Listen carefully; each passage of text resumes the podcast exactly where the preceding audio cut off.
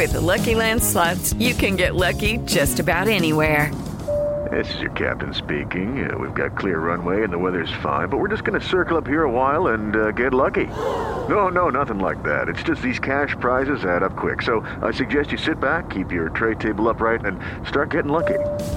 Play for free at LuckyLandSlots.com. Are you feeling lucky? No purchase necessary. Void where prohibited by law. 18 plus terms and conditions apply. See website for details. Ciudadanos informados, informando. Este es el podcast de Iñaki Manero. 88.9 Noticias. Información que sirve. Tráfico y clima cada 15 minutos.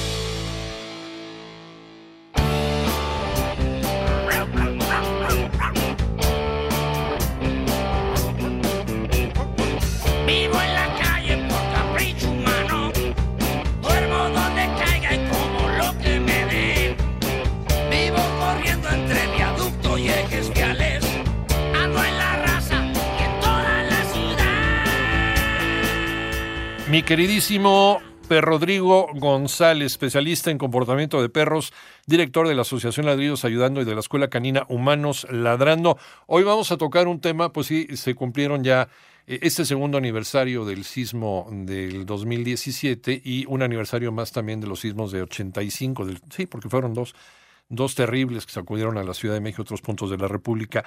Y, y tú conoces mucho de esto porque los has entrenado, los perros rescatistas. ¿Cómo estás, Perro Rodrigo? Buenas tardes. Hola hermano, ¿cómo estás? Mañana que nos escucha, pues eh, emocionado por el tema, realmente es que he tenido la suerte, eh, mucho de lo que sé lo aprendí gracias a trabajar con perros de rescate, eh, y bueno, ¿qué te digo? Es, es una enseñanza que continúa en el día a día, este, aún ya fuera un poquito de la especialidad, Sí. porque lo que aprendí básicamente es el valor a la, a la vida misma, francamente, ¿no?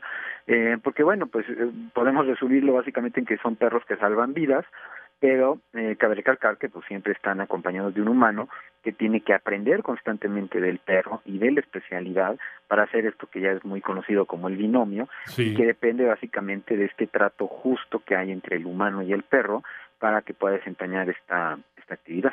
Y además creo que han revolucionado también eh, la forma en que concebimos la relación humano-perro, ¿no? Y la forma de entrenarnos. Creo que la gente ha volteado a ver a los, a los perros no como objetos, sino como seres verdaderamente imprescindibles en nuestras vidas. Y, y- te dejo, te dejo esta, esta pregunta, Rodrigo. ¿Cómo convertir a un animal de compañía, a un animal con el que jugamos, con el que pasamos horas, al que acariciamos, al que bañamos, al que paseamos, con el que convivimos, que es parte de la familia?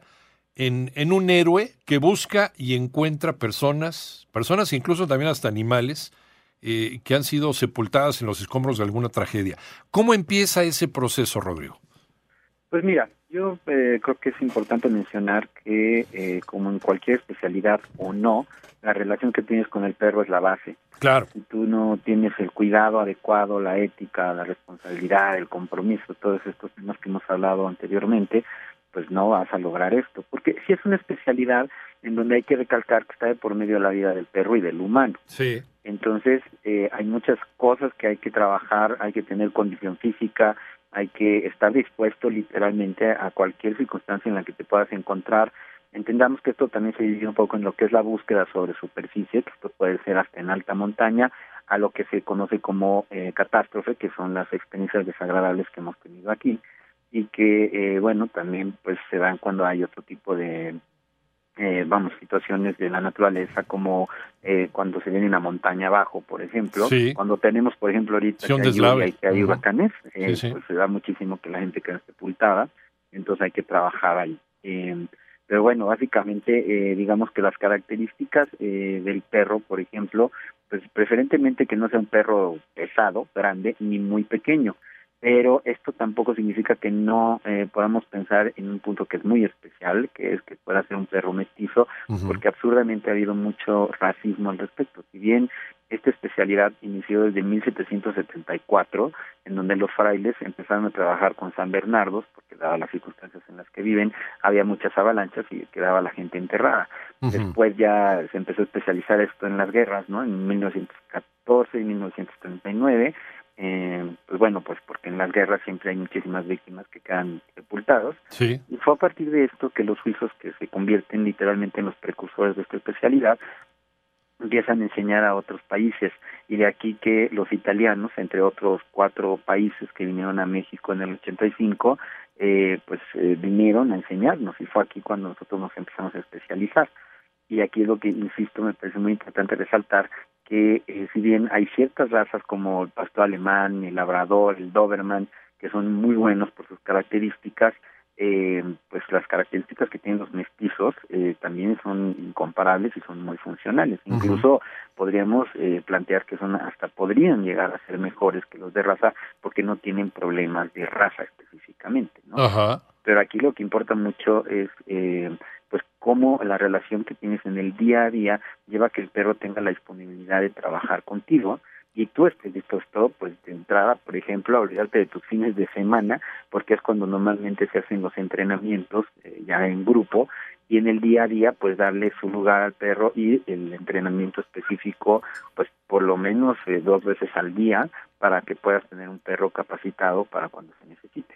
Sí, y es un perro, es un perro trabajador, ¿no? Es un perro que está entrenado para eso, pero también sigue teniendo la característica de un perro amoroso, un perro cariñoso. A mí, a mí me pasó la, cuando, cuando tuve la oportunidad de, de, pues, de estar cerca de, de- porque nunca había estado cerca de un perro rescatista, cerca de Frida, ¿no?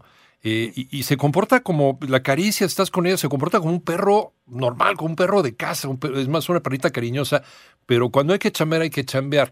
Y me decía alguien, es por el olfato. Si fuera por el olfato, entonces a lo mejor emplearían a un, cochinito, a un cerdo, ¿no? Porque los cerdos dicen que mejor olfato que los perros. No, es algo especial por este vínculo excepcional que existe entre los perros y los seres humanos. Es que se necesita también esa empatía que tienen los perros con, eh, con la raza humana después de, pues, de una evolución de, de miles de años, Rodrigo. Sí, Iñaki, platicamos ahorita eh, las características, ¿no? Este, vamos, que finalmente estos perros son perros normales en el sentido en que se comportan en el día a día como perros de casa.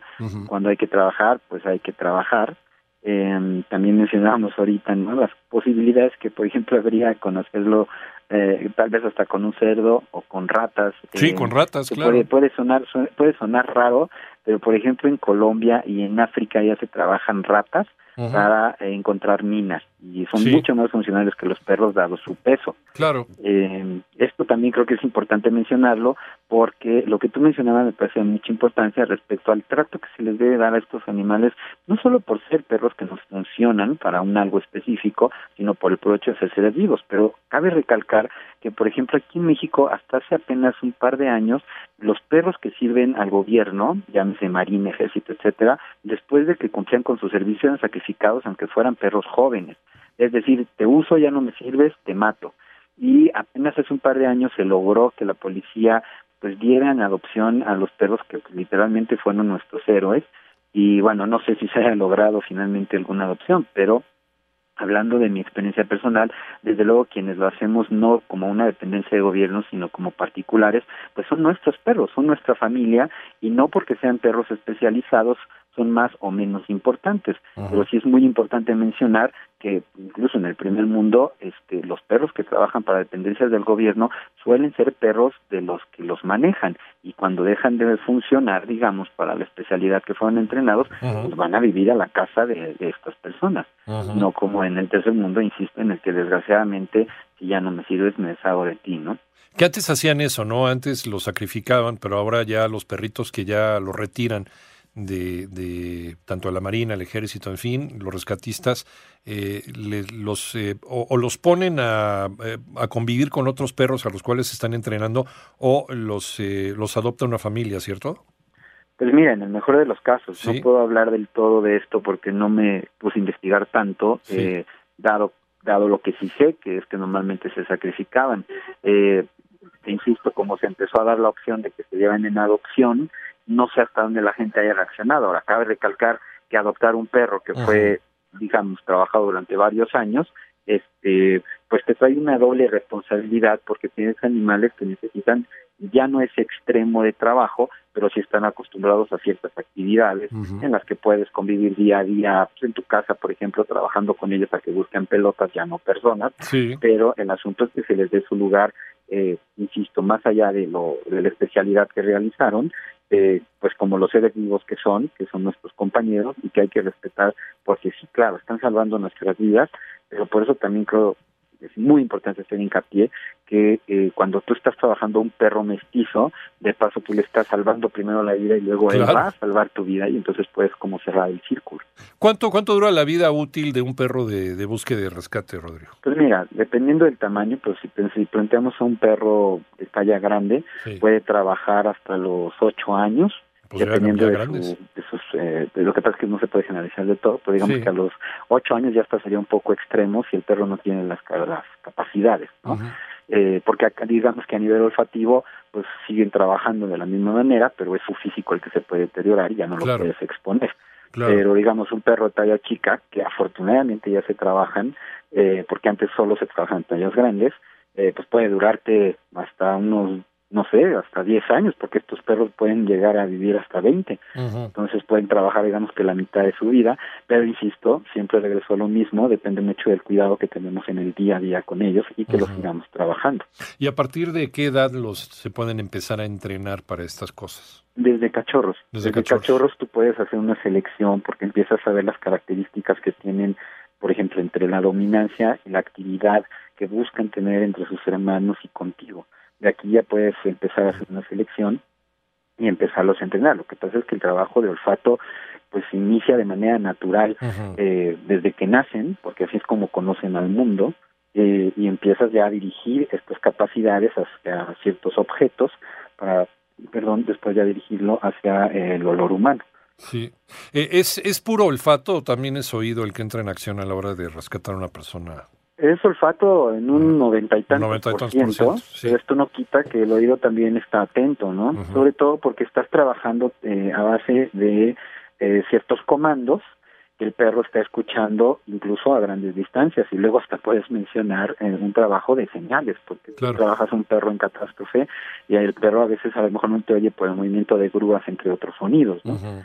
Entonces el perro está pendiente de lo que de lo que tú le estás diciendo aparte de lo que ella sabe hacer por el trabajo en el que tú lo especializaste pero es un trabajo digamos de vista de oído pero en un gran porcentaje olfato que es lo que realmente lo lleva a encontrar el olor que tú le enseñaste a buscar A, a mí, a mí es lo que me sorprende de los perros. Viven, viven en un universo de olores, porque esos son los perros. Los- el perro es puro olfato, ¿no? Entonces Así son es. miles de veces más desarrollado que el nuestro. Nada más que, ¿cómo discriminan, por ejemplo, el, el- el olor de la gente que está alrededor, de los rescatistas, de todo el movimiento que hay en una catástrofe, de la persona que tienen específicamente, o de los seres humanos que específicamente tienen que buscar en los escombros, Rodrigo?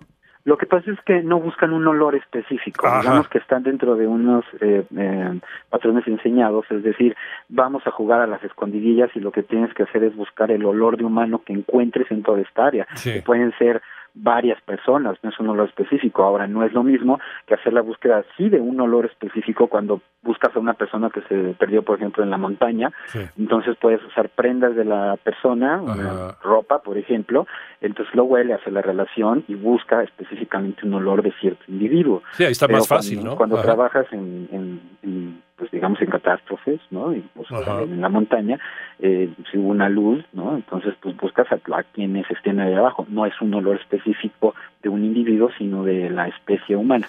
O sea, saben identificar a un ser humano por su olor característico. Ya eso lo enseñas eh, en, en el tiempo que dura su entrenamiento. Y aparte lo enseñas a buscar o un vivo o un muerto. Imagínate Claro. que puedes entrenar a un perro a buscar gente que está eh, bajo el agua. Sí. ¿No? Hijo. O sea, tú vas con un perro en una lancha buscando a la persona que está allá abajo. O sea, Ujú. imagínate la capacidad olfativa que tienen estos maravillosos animales.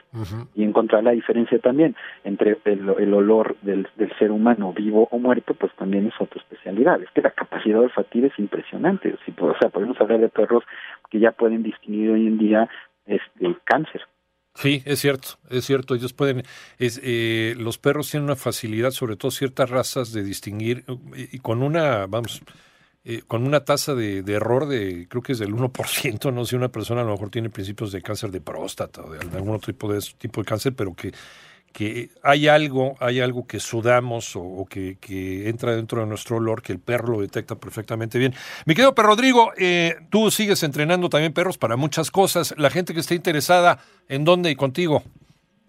Pues bueno, me pueden buscar en el Facebook de Humanos Ladrando, si es específicamente un tema de problemas de comportamiento y cualquier duda al respecto del tema de los perros, pues también estoy en, en YouTube y en mi página que es www.perrisección.org. Y cuando quiera eh, hacer uno de estos encuentros que tienes para bañar y para, para cepillar perros, para, para saber las personas que a lo mejor nunca han estado en contacto con un perro, que quieren tener un perro en su vida y, que quieren convivir con estos perros, periódicamente tú haces eh, encuentros que son sábados o domingos para que sepan lo que es una jornada con un perro y cómo debería ser tu vida con nuestros animalitos. ¿Cuándo va a ser la siguiente? Mira, hicimos de hecho un hace 15 días. Afortunadamente nos acompañaron alrededor de 10 personas, pero lo que a mí me emocionó mucho es que dentro de las personas había dos niñas de algunos, tendrán yo creo que entre 7, 8 años, y eso me parece fundamental porque, bueno, pues a veces pienso que los adultos ya no nos dejamos, pero los niños están tan fresquecitos y fue muy, pues creo que muy beneficioso en ese sentido. Ahora, yo invito a que la gente me invite, valga la redundancia, a pues dar pláticas, ¿no? Ya sea en, donde vivan o en algún auditorio, escuelas, etcétera, porque hay mucho que aprender del tema, porque realmente la mayoría no sabemos qué es exactamente un perro y mucho menos entendemos los problemas de comportamiento porque no podemos entender ni los propios, ¿no? Sí. Eh, ¿Otra vez nos, nos recuerda los puntos de contacto? Con gusto. En mi página es www realisección.org y en Facebook estoy como Humanos Ladrando y Ladridos Ayudando dos con número. Muchas gracias, Perro Rodrigo. A ti, Iñaki, saludos, ladridos, que te vaya muy bien.